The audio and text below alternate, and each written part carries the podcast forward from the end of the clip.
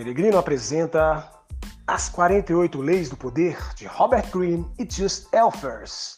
Narração Jeffrey Rock. Curta e compartilhe com seus amigos.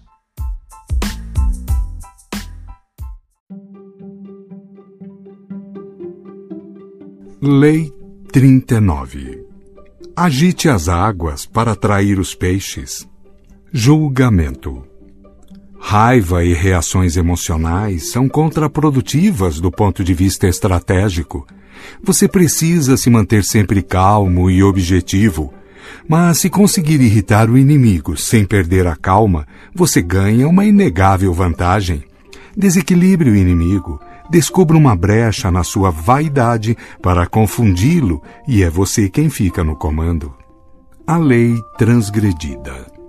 Em janeiro de 1809, um Napoleão agitado e ansioso voltou correndo das suas guerras na Espanha para Paris.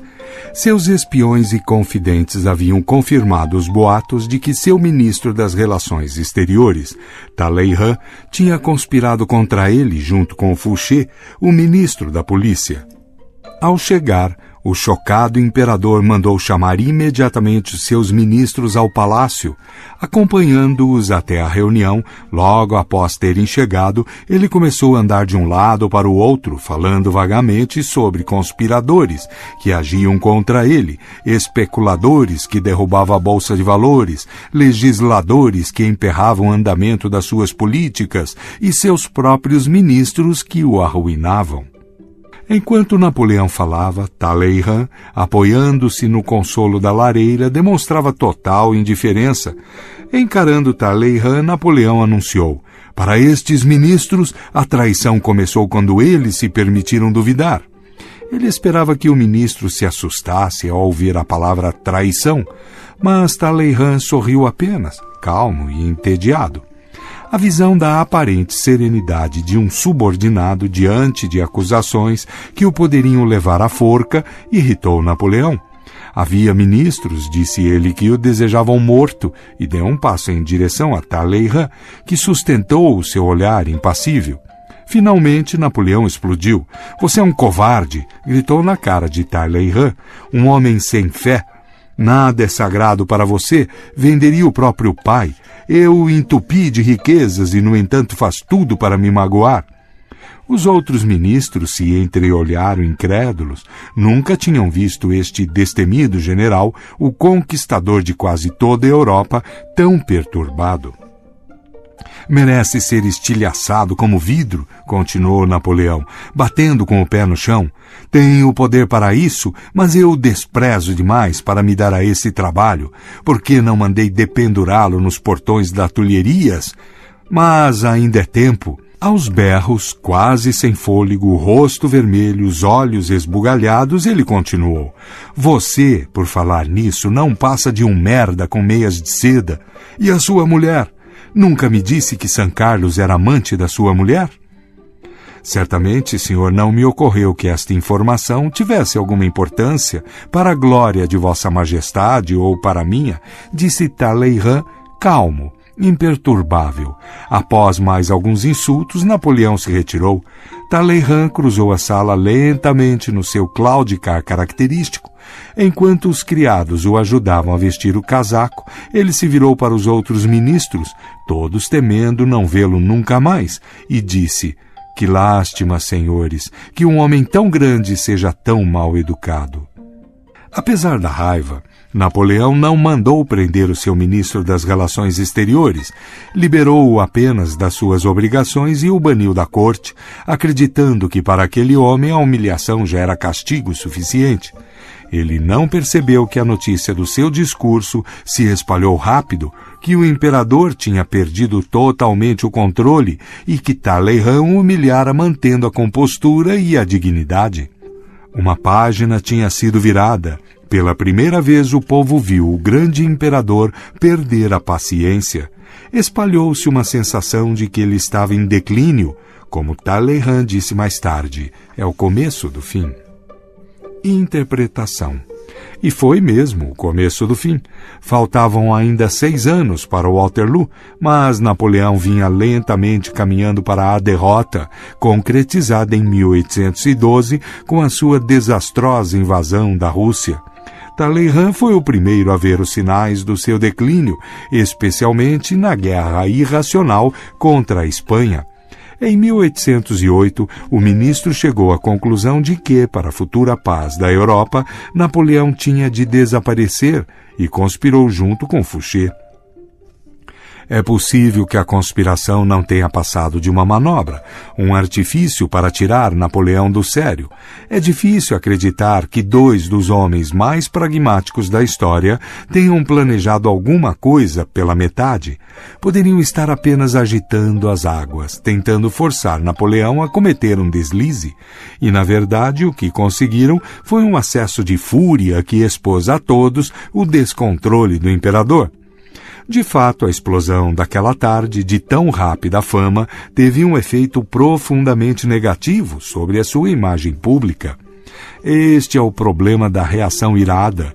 No início assusta e aterroriza, mas não a todos. Com o passar do tempo, porém, a tempestade se acalma e surgem outras reações: constrangimento e embaraço com o descontrole daquele que gritou, e ressentimento pelo que foi dito.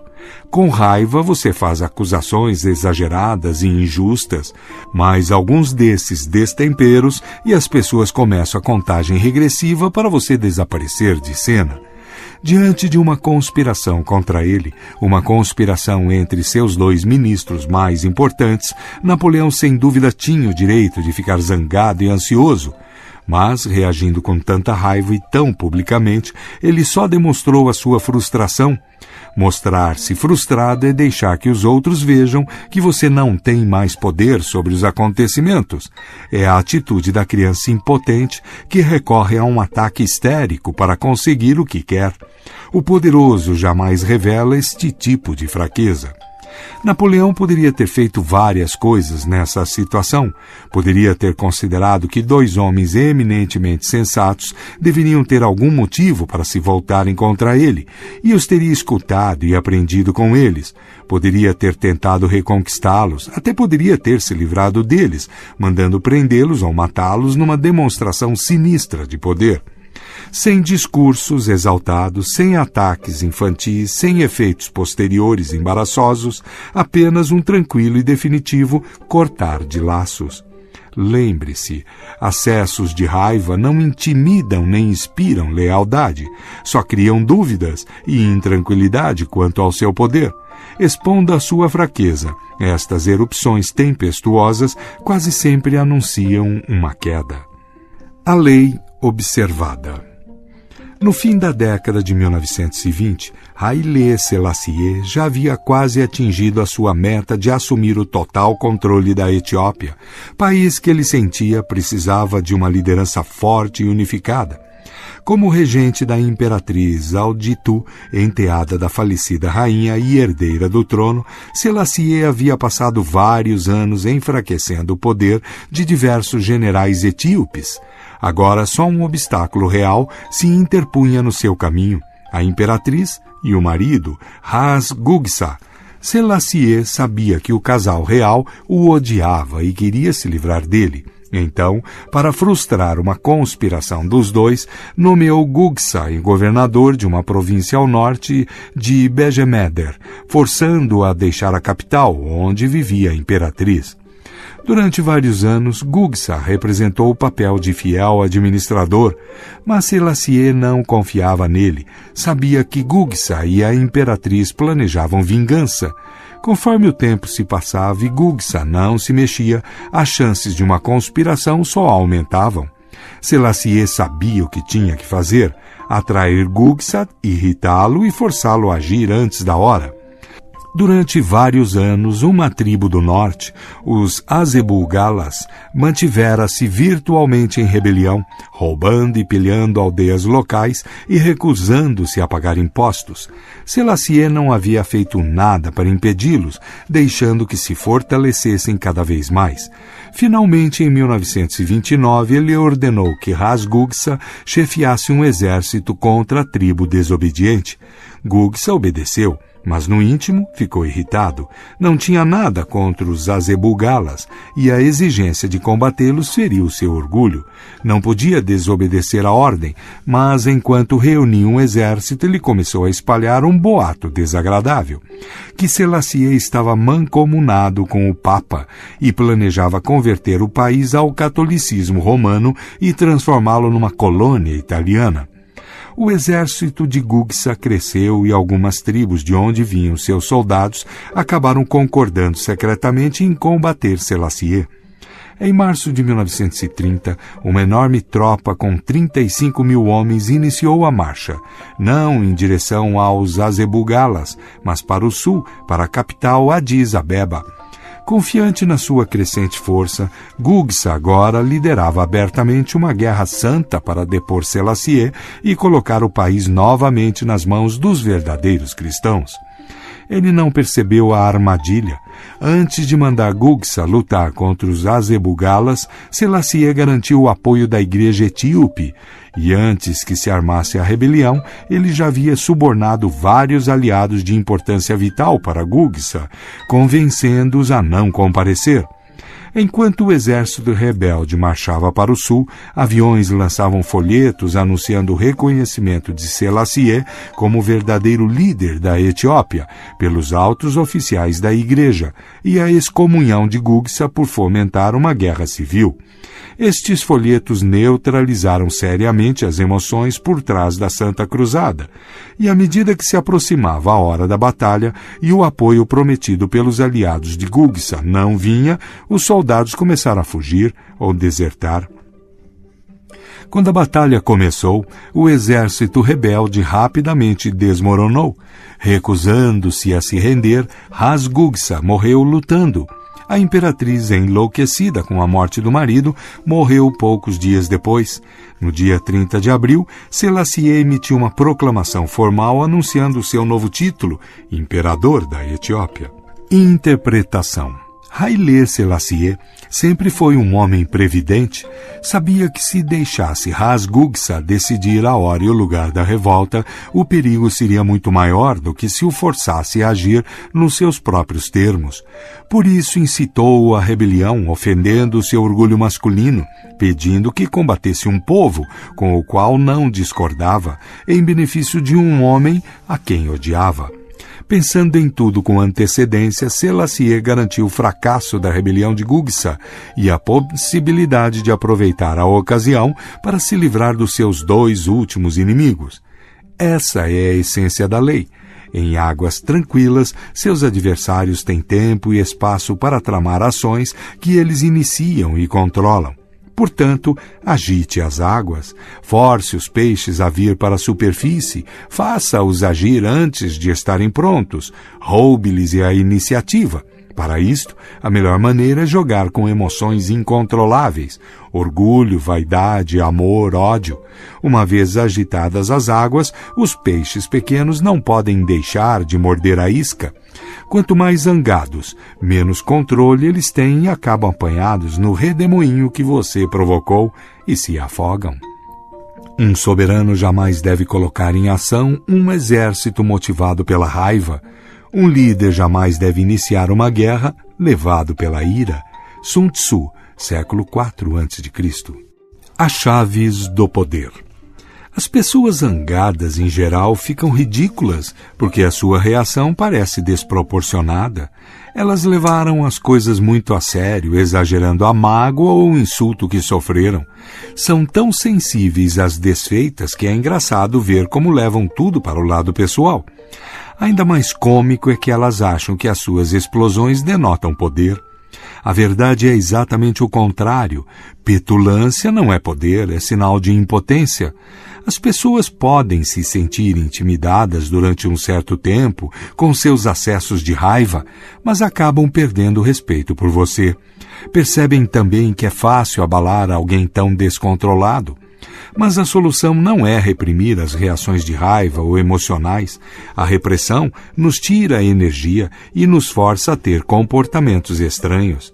Temos é que ver as coisas de outra maneira. Temos de perceber que nada na esfera social e no jogo de poder é pessoal. Todo mundo está preso a uma cadeia de acontecimentos que vem de muito longe.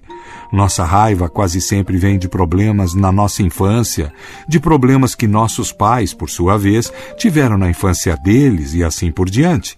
Nossa raiva também é proveniente de nossas muitas interações com outras pessoas, de decepções e tristezas acumuladas. Parece que um determinado indivíduo é o responsável pela raiva que estamos sentindo, mas as coisas são mais complicadas. Não é só aquilo que ele nos fez. Se alguém explode de raiva com você e isso parece desproporcional com o que você lhe fez, lembre-se de que a explosão não se dirige exclusivamente a você. Não seja tão vaidoso.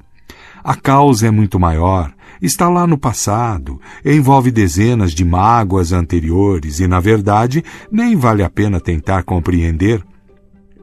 Em vez de considerar isso como um rancor pessoal, pense como sendo uma atitude de poder disfarçada, uma tentativa de controlar ou punir você escondida por baixo de sentimentos de mágoa e raiva. Esta mudança de perspectiva permitirá que você faça o jogo do poder com mais clareza e energia, em vez de reagir exageradamente e se envolver nas emoções das pessoas, você tira proveito do descontrole delas. Enquanto elas perdem a cabeça, a sua não sai do lugar. Durante uma importante batalha na Guerra dos Três Reinos, no século III d.C., os conselheiros do comandante Tsao Tsao descobriram documentos que provavam que alguns generais tinham se aliado ao inimigo para tramar uma conspiração e insistiram para que esses homens fossem presos e executados. Mas Tsao Tsao mandou queimar os documentos e esquecer o assunto. Naquele momento crítico da batalha, ficar aborrecido ou exigir justiça repercutiria mal para ele. Uma atitude tempestuosa chamaria atenção para a deslealdade dos generais, o que seria prejudicial para o moral das tropas. A justiça podia aguardar. Ele trataria dos generais quando chegasse a hora.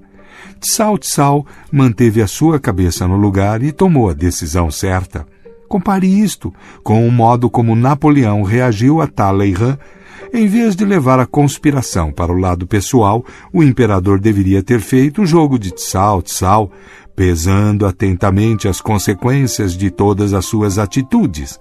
A reação mais eficaz no final teria sido ignorar Talleyrand ou trazer aos poucos o ministro para o seu lado e puni-lo mais tarde. A raiva só reduz as suas opções, e o poderoso não avança sem opções.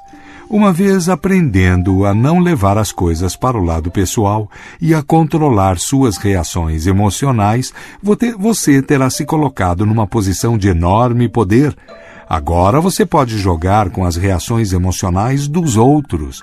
Provoque o inseguro, desconfiando da sua masculinidade e acenando com a possibilidade de uma vitória fácil.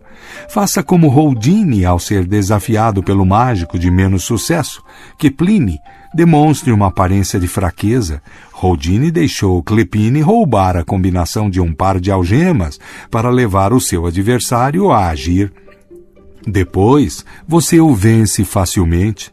Com o arrogante também você pode parecer mais fraco do que é, fazendo-o agir precipitadamente.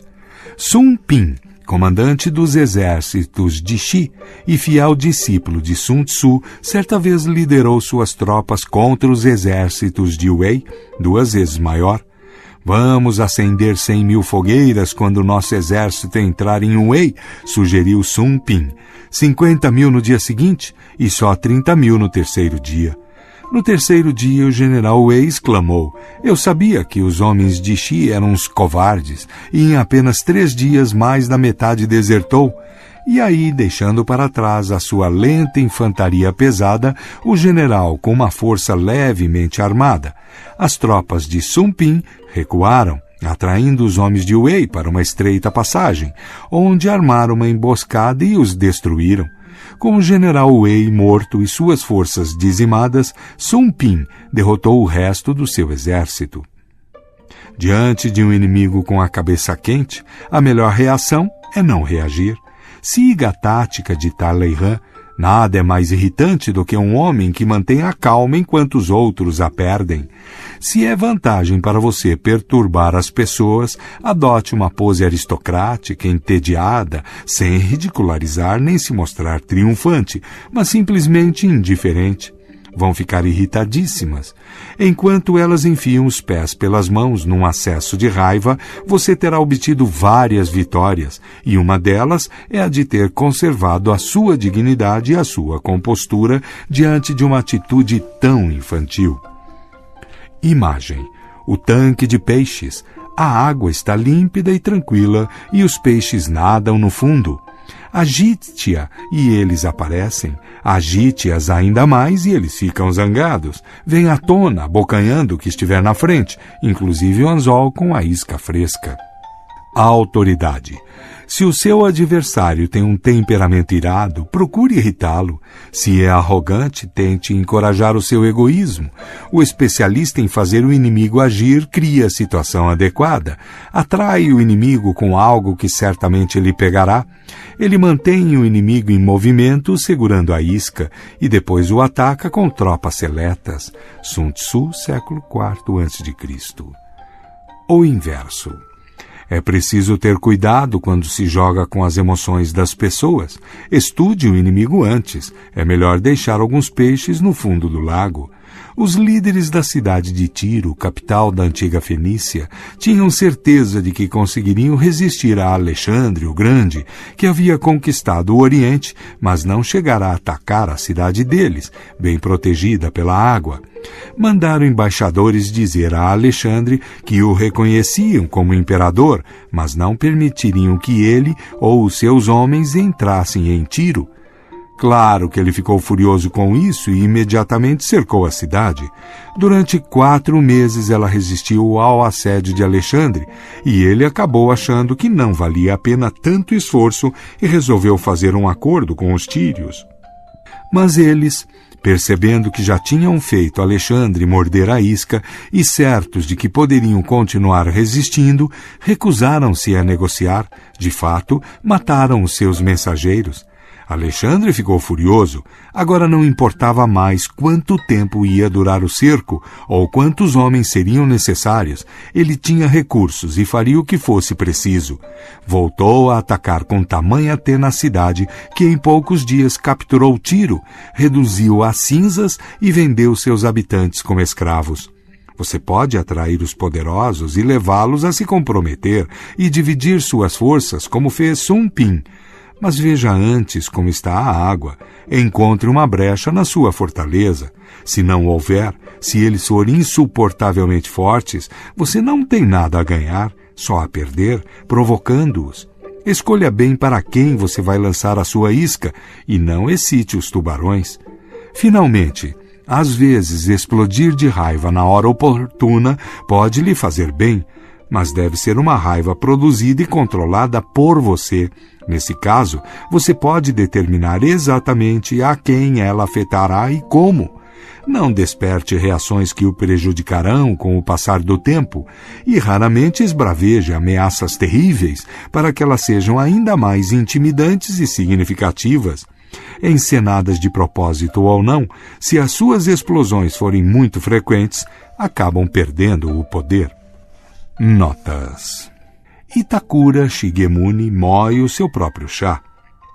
O Shoshidai Itakura Suo no Kami Shigemune de Kyoto apreciava muito a chá no yu, a cerimônia do chá, e costumava moer o seu próprio chá durante as sessões do tribunal onde era juiz, e este era o motivo. Certa vez ele pediu a um amigo, um mercador de chá chamado Eike, que era seu companheiro na chá no Yu, que lhe dissesse francamente qual era a opinião do público a seu respeito. Bem, disse Yake, dizem que você se irrita muito se as pessoas não apresentam claramente as suas opiniões e as repreende. O povo, portanto, tem medo de vir se queixar e, quando o faz, a verdade não é revelada. Ah, fico contente por ter me dito isso, retrucou Shigemune. Pensando bem, tenho essa maneira brusca de falar e as pessoas humildes e aquelas que não se expressam com facilidade, sem dúvida ficam confusas e não conseguem apresentar o seu caso com clareza. Vou cuidar para que isso não se repita. A partir de então, ele mandava colocar um moedor de chá na sua frente, e na frente do moedor, os soshi cobertos de papel, e ficava ali sentado moendo chá, procurando manter a calma enquanto ouvia as queixas. Assim, era fácil ele ver se estava tendo uma atitude irritada ou não, observando o chá, que não cairia de maneira uniforme do moedor, nem na consistência adequada, caso ele se agitasse. A justiça então era feita imparcialmente e as pessoas iam embora satisfeitas.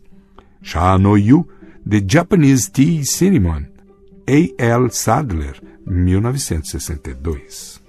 Se possível, não se deve tratar ninguém com animosidade.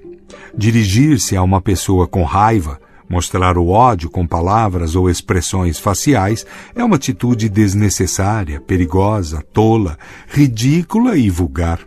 Raiva e ódio não se devem revelar senão no que se faz, e os sentimentos serão muito mais eficazes na ação, desde que se evite exibi-los de qualquer outra maneira. Só os animais de sangue frio têm a mordida venenosa.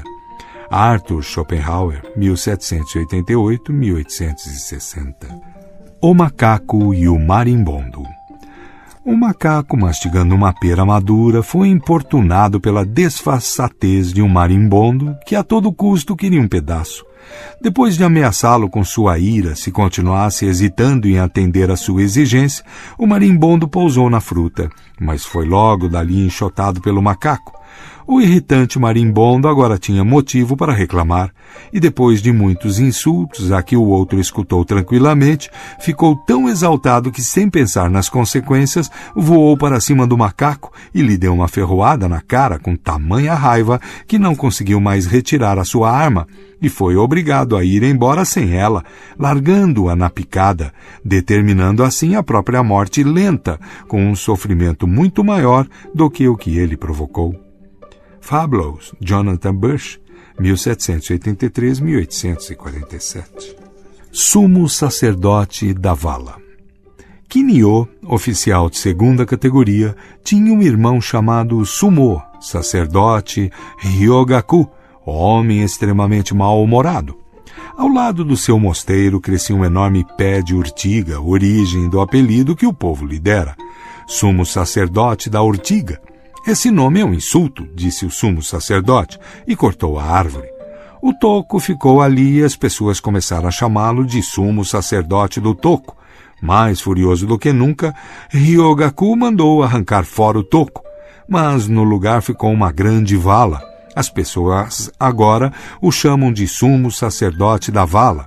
Ensaio sobre o ócio, Kenko, Japão, século XIV.